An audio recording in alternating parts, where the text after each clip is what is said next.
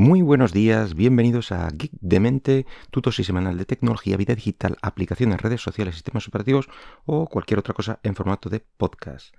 Este es el programa número 214 del 30 de marzo del 2022.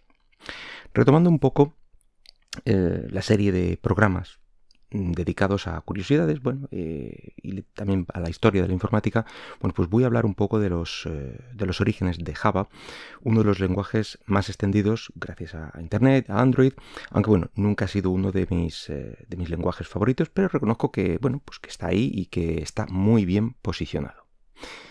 Nuestra historia comienza allá por 1990, cuando el ingeniero Patrick Naughton recluta a una serie de ingenieros como Mike Sheridan y James Gosling. Este último mm, actualmente pues, se considera pues, el padre de, Java prácticamente. En fin, estos eh, ingenieros, junto con otros, bueno, pues trabajaba para Sun Microsystem y bueno, pues hacían sus proyectos y sus cosas y pues ya estaban hartos de, trabajar en C y en, C eh, por los errores que provocaba, especialmente bueno, pues por la falta de, recolector de basura. Este concepto del recolector de basura es, eh, es el de limpieza y, liberación de, memoria en las estructuras de datos que se utilizan. Es decir, cuando generas una estructura de datos en esos lenguajes, tienes eh, que solicitar un espacio de memoria y cuando dejas de usarlo mm, tienes que liberarlo. Pues eh, si se te olvida liberarlo, pues ahí va mm, eh, aumentando el uso de la memoria hasta que mm, seguramente provoque algún, algún fallo.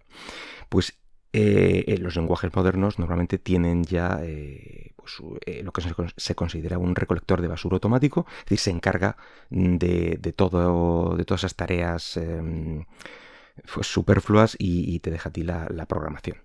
En fin, Después de todo esto, este equipo pues, se le presentó la oportunidad de realizar un lenguaje alternativo eh, como parte del proyecto Stealth, que posteriormente pasó a llamarse Proyecto Green, Proyecto Verde. Y bueno, originalmente el lenguaje estaba pensado para una próxima generación de dispositivos inteligentes. Y bueno, pues la principal novedad, aparte de la mencionada eh, recolección de basura automática, pues era compilar el código fuente a código binario independiente de la máquina y del microprocesador, toda una, el, famoso bytecode. Y bueno, pues todo esto fue una, innovación por aquel entonces. Eh, la cosa es que se podía, eh, a través de la máquina virtual de Java, podías ejecutar ese mismo mm, compilado, vamos a decir, eh, pues en cualquier máquina que tuviera una máquina virtual de Java sin necesidad de ningún cambio. Para realizar su lenguaje, bueno, pues cogieron ideas de, aquí y de allá, y de hecho al principio lo comenzaron como una ampliación del, eh, del C pero finalmente descartaron esa idea y prefirieron comenzar desde cero para no lastrar, porque iban quitando cosas, entonces eh, por si generaba confusión directamente de cero. Así que finalmente salió a la luz eh, este lenguaje con el nombre de OAK, Roble, y aunque posteriormente ya se renombró a Java por, eh, pues motivos de propiedad intelectual, etc. Y bueno, sobre este nombre de Java eh, también hay muchas versiones de, su significado, que si es un acrónimo de las iniciales de sus creadores, que si es por el café que, tomaban cuando lo desarrollaban, o simplemente eh, un acrónimo de Just Another Bake Acronym. Elige la que más te guste, la que más te haga gracia. Y, bueno, hemos llegado con esto al año 92 y ya contaba pues con una interfaz gráfica, con Duke, que es... Eh, era, era, el asistente por aquel entonces, un asistente al, lenguaje, y que bueno, posteriormente se convertiría en la mascota del lenguaje, que quizá lo hayáis visto por algún lado. Es esta especie de, mm, de triángulo o A o algo así, con la parte de arriba negra, la parte de abajo blanca y una nariz roja, por así decir. Bueno, nariz, yo lo considero nariz. Puede ser mm, una escafandra o yo qué sé. En fin. Eh, por más que el equipo intentó colocar su lenguaje en unas futuribles televisiones inteligentes de aquella época, bueno, pues la tecnología asociada al cable de aquellos años, bueno, pues complicaba mucho su funcionamiento y, realmente tener un uso real. Eh, así que vieron que, aquello no tenía futuro. Y tras un par de años de vaivenes, eh, decidieron reorientar todo el proyecto a la web. que estaba cobrando mucha importancia por aquel entonces. Así, bueno, pues desarrollaron su propio navegador Java, eh, su propio navegador de Internet con Java integrado, denominado Hot Java, en el año 95. Y también por aquel entonces Netscape, eh, que era el principal navegador y origen de lo que sería posteriormente Firefox, bueno, pues decidió incluir Java también a partir de la versión 2.0.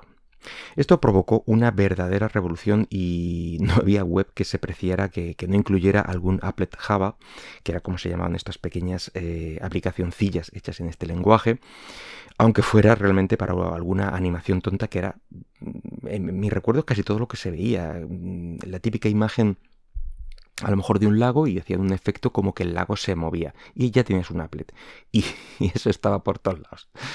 Eh, he de decir que muy pocas web hacían un uso realmente necesario de la tecnología Java y ya te digo que a veces eh, solo encontrabas webs con, varios applets mm, al estilo de, lo que era la web aquella de, los Simpsons, la que hace Homer, pues de ese estilo. Pero el caso es que bueno, pues se convirtió de alguna forma en estándar de facto, que, bueno, pues todo navegador que se preciara se veía obligado a incluir eh, pues esta máquina eh, virtual de, Java. Y por tanto, unos años más tarde, pues se convertiría en uno de los lenguajes más populares, incluso en las universidades de, aquí de España. A mí no me llegó, pero bueno, vi que, que los cursos posteriores sí que eh, sí que le estaban tirando a ese lenguaje. Y con esto llegamos al año 96 más o menos, que era justo donde quería llegar para comentaros lo que leí el otro día, que es lo que bueno, ha traído a mi mente un poco el, Java y cómo se creó y todo esto. Así que estamos en el año 96, tenemos un Internet más o menos en pañales, pero funcional, eh, Netscape en cabeza, pero con un Internet Explorer cada vez más y más fuerte, debido principalmente a, eh, a venir preinstalado con Windows 95. Y sobre todo, tenemos un modelo de negocio de Microsoft centrado y dependiendo prácticamente al completo de su sistema operativo y de las ventas de, su licencia. Y claro, un sistema operativo eh, es tan solo un programa que sustenta toda la base que está por encima. Sí, es importante y es muy grande y es muy complejo, pero en el fondo es eso. Es tan importante como las aplicaciones que sustenta. Es decir, que si de repente los programas que usas puedes ejecutarlos desde cualquier plataforma, mm, pues te puedes plantear el usar otros sistemas operativos, incluso gratuitos. Y esto, como podéis imaginaros, pues tenía muy muy nervioso al mismísimo presidente de Microsoft por aquel entonces, que era Bill Gates. Y es lo que ha salido en una serie de conversaciones que tuvo por email con su eh, director de tecnología de entonces y al que le confesaba que incluso le costaba conciliar el sueño debido precisamente a, eh, la amenaza que, representaba Java para todo su imperio y para el status quo de la, industria pues, que, representaba de alguna manera. También preguntaba a su director de tecnología qué tipo de estrategias y defensas eh, tenían o tenían planteado eh, frente a, esta seria amenaza. A lo que mm, respondía con una estrategia que, la verdad es que suena a muy Microsoft de los, de los 90, que se llamaba adoptar, extender y extinguir. Primero, eh, le damos respaldo y, colaboración. Segundo, eh, se ofrece extensiones propias y con ligeras diferencias, solo disponibles en, los productos de Microsoft, para que los usuarios pues, demanden dichas extensiones. Y tercero, extinguir, pues eh, los competidores que no disponen de, de los extras de Microsoft quedan fuera por no poder competir y así Microsoft se queda con todo el pastel. Aunque también afirma este director de tecnología que, es, eh, que esta estrategia agresiva eh, se tiene que usar con cuidado para no quedar siempre como, pues como un segundón. Tiene que, mm, eh, además de esto, pues debe proponer una alternativa propia y frontal contra Java. No sé si os suena un poco .NET. Como veis, Microsoft no se andaba con tonterías cuando le tocaban la cartera.